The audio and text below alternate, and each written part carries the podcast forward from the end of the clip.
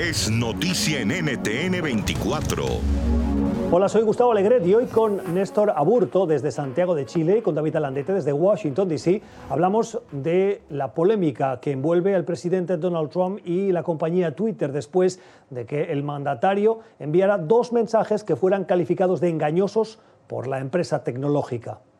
Es que Trump, y este es el verdadero problema en las últimas horas, está acusando a un periodista ex eh, diputado en la Cámara de Representantes por Florida de participar en un asesinato de una de sus empleadas en los años 90, algo que es falso. El marido de la difunta ha salido a pedir a Twitter que retire esos tweets. Twitter ha respondido poniendo dos, como tú decías, mensajes en dos tweets de Trump alertando sobre otro problema, que es el de eh, la, supuesta, eh, digamos, trama de fraude por voto, que no existe, ¿no? Es patente.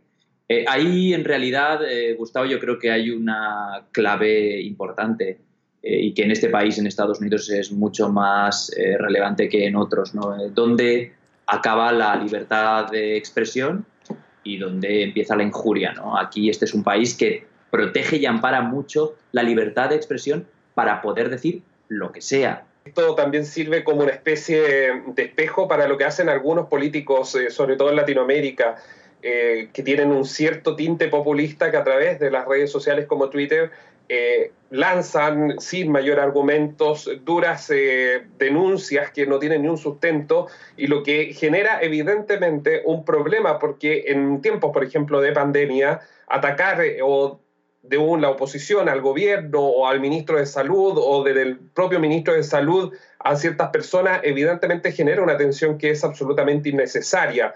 Ahora, lo que hay que decir es que efectivamente hay personas como el propio presidente Donald Trump, con todo el respeto, pero que evidentemente se sobregiran con mensajes que atentan contra otras personas, contra países o contra organizaciones, lo cual es muy, muy complejo, muy lamentable. Lo mismo pasó, recuerden ustedes, con la Organización eh, Mundial de la Salud y el Twitter o los Twitter del eh, presidente Donald Trump. ¿Qué genera eso? Obviamente genera un eh, debate y una complicación en cuanto a que deberían tener pruebas, deberían tener los elementos necesarios para hacerlo donde se tiene que hacer, que en este caso hubiese sido las Naciones Unidas. Esta fue parte de la conversación que usted pudo escuchar en el programa Club de Prensa, que se emite cada día de lunes a viernes a las nueve y media de la mañana, hora de Ciudad de México y Quito, diez y media, hora de la costa este de Estados Unidos, en NTN 24.